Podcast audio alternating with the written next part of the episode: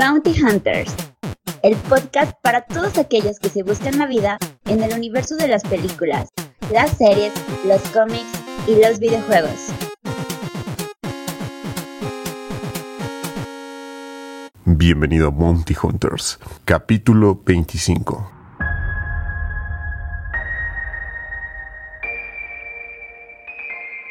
Bueno, pues para no tenerlos tan abandonados en este su habitual podcast de cine, decidí hacer una pequeña reseña sobre Avatar sin spoiler. Quizá al final haga un aviso para quienes ya la hayan visto puedan disfrutar un poco más sobre la experiencia que fue ver Avatar. Primero quisiera empezar hablando sobre el elefante blanco, la historia de Avatar. 13 años ya desde la última entrega que se hizo y desde el 2009 no veíamos una historia de Avatar. ¿Por qué se demoró tanto James Cameron? Existen diferentes versiones.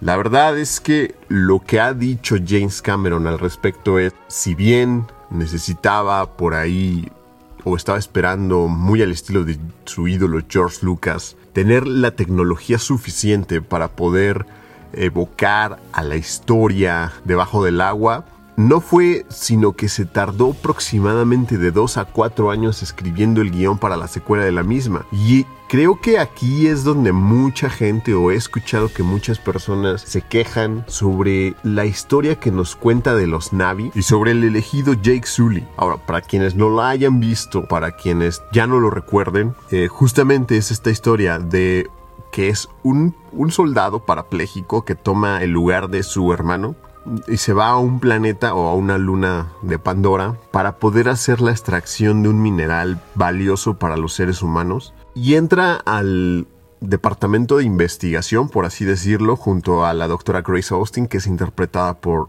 Sigourney Weaver, para poder entablar una investigación de toda la naturaleza y la fauna que rodea a Pandora. Posteriormente reclutado por el coronel Miles Quaritch, lo hace fantástico con Stephen Lang, este viejito mamado.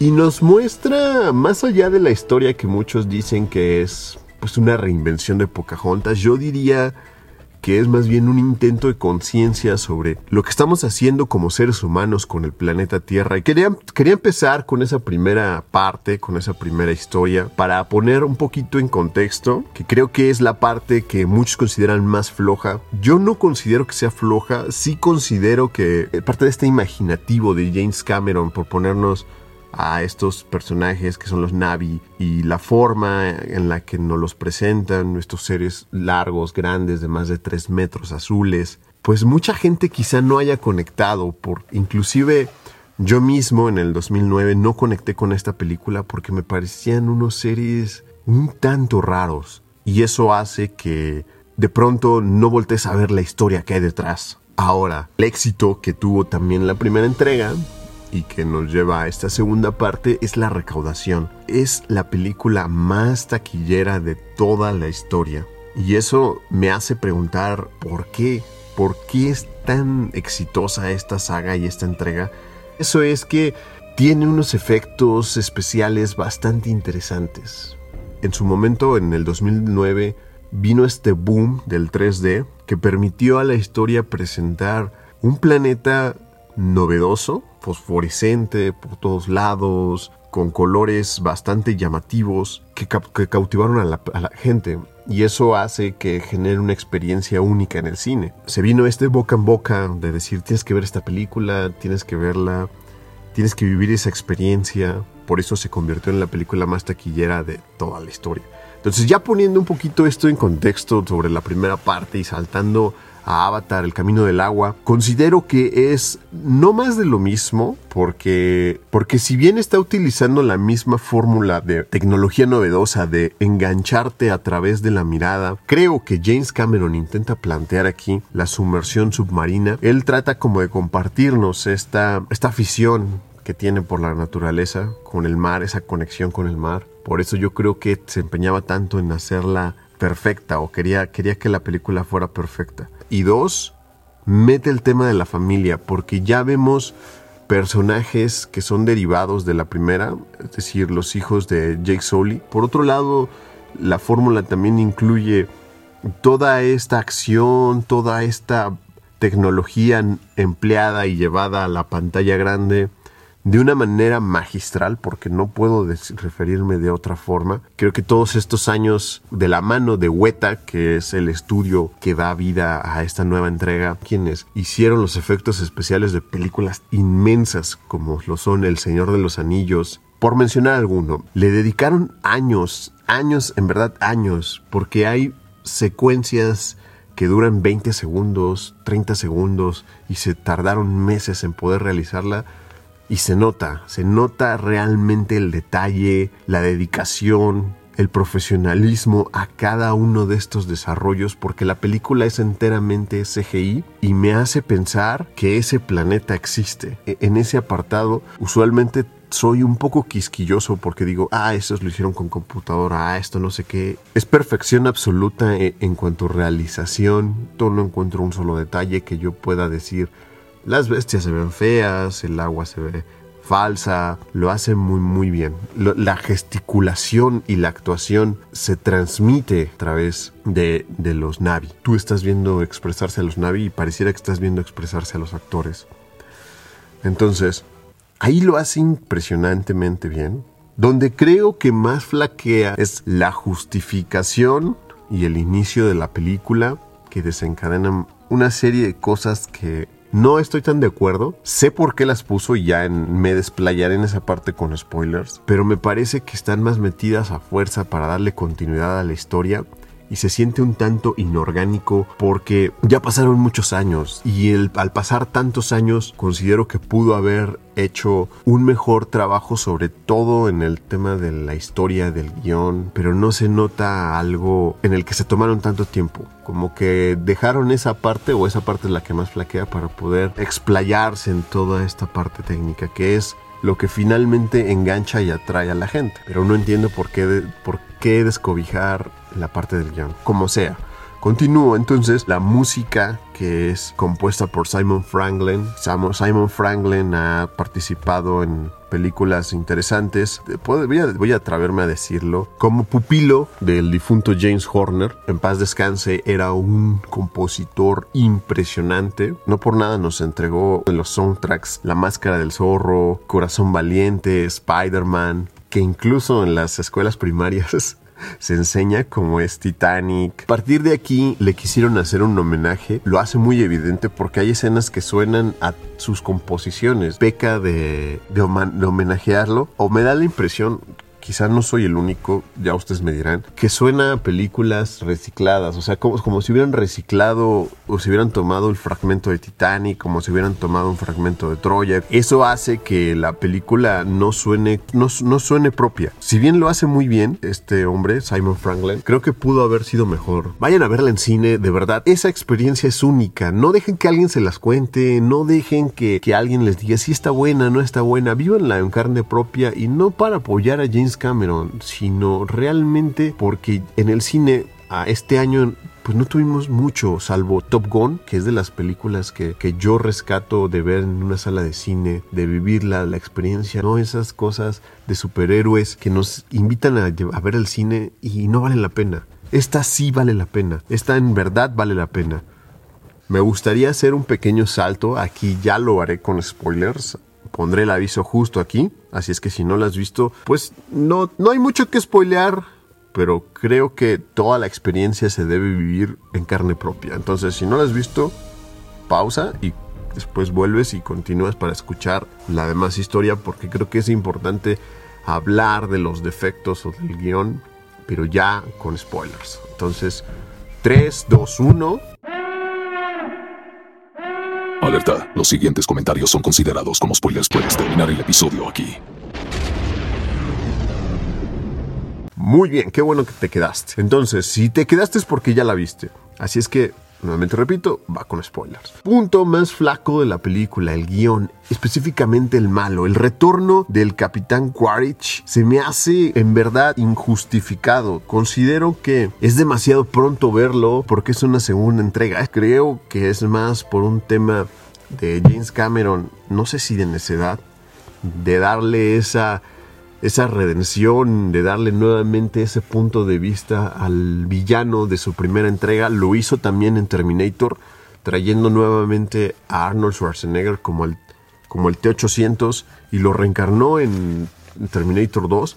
Eso hace que, funcione una vez y después de pasar por este tortuoso camino para tratar de eliminar al villano y no se moría y no se moría y no se moría y tuvieron que pasar miles de cosas y es como el villano de caricatura, el malo malo que no tiene una justificación más que hacer maldad, volverlo a traer a este personaje a mi parecer no funciona y no funciona porque en verdad no siento una conexión y una justificación más allá de la venganza que me parece bastante o, muy, muy corta para poderlo realizar de esa forma.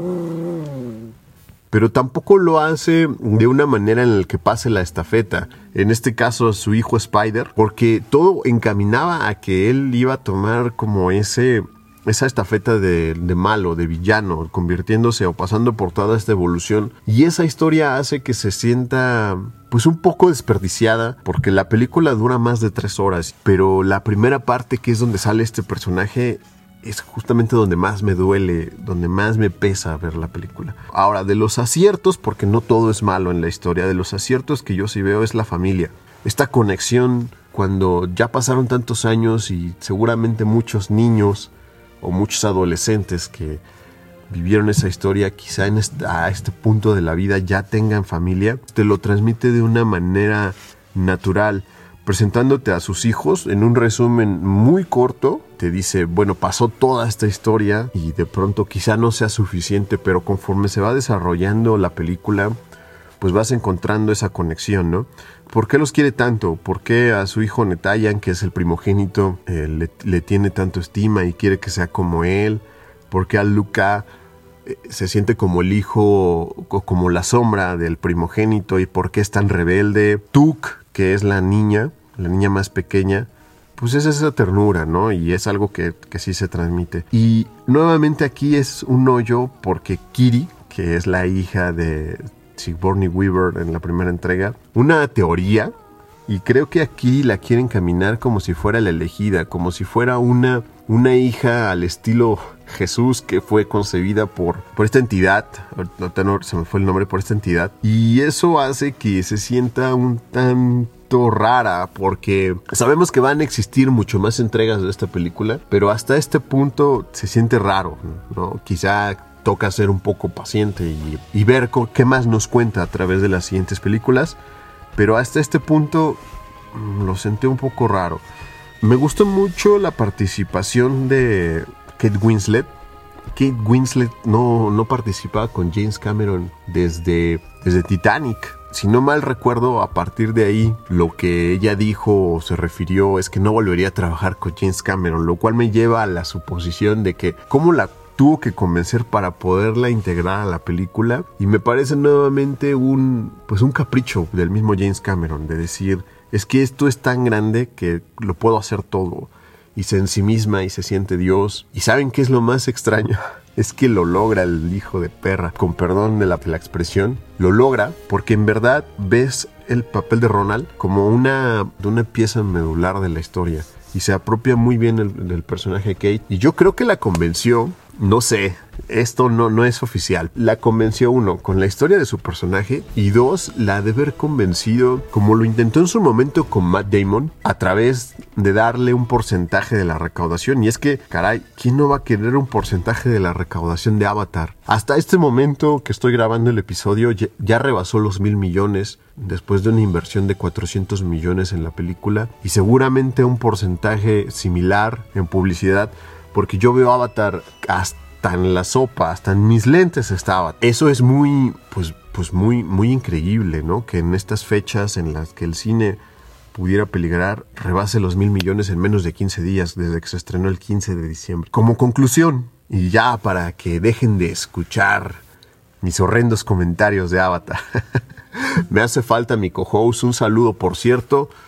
Eh, mándenle un saludo. Ahorita está en un momento en el que necesita saludos, solamente eso voy a decir, por eso no se encuentra aquí. Retomando, y para ya concluir. En conclusión, yo considero que Avatar es una película muy entretenida, muy buena, visualmente es impecable y es una experiencia que sí o sí, sí o sí, se tiene que vivir en cine, porque no puedes tú tener algo tan espectacular y no disfrutarlo en esa pantalla tan grande. Porque los detalles, en verdad los detalles, la inmersión, yo en mi caso la vi en dos formatos. El primero fue IMAX, que es espectacular el 3D, la pantalla, cómo te va envolviendo. Y la segunda fue un poco más al estilo de feria porque la disfruté en 4DX. Y en 4DX, en el momento en que se montan a estas bestias y te va jalando y te va llevando y te arrastra y te mueve y vas en el helicóptero. Y sobre todo esta escena donde cazan a los Tulkun.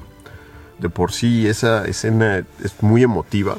Sí, a mí sí me pegó en el corazón verlo fallecer y cómo le ponen este ojo muerto y me hace entrar en conciencia sobre, sobre el homicidio que se está haciendo sobre las ballenas para extraerle solo un fragmento. Y esa es la intención de James Cameron. Entonces, se la recomiendo, por favor déjenos un saludo. Muy feliz año nuevo, porque seguramente este episodio saldrá el 31. Les mando un abrazo a la distancia. Los quiero mucho. También un saludo a Chus y nos veremos luego. Bye. Un suscriptor nunca llega tarde, ni pronto. Llega exactamente cuando se le propone. Así que suscríbete y síguenos en nuestras redes sociales. Y ya que estás por ahí, dale like. Recuerda, yo solo te ofrezco la verdad. Nada más.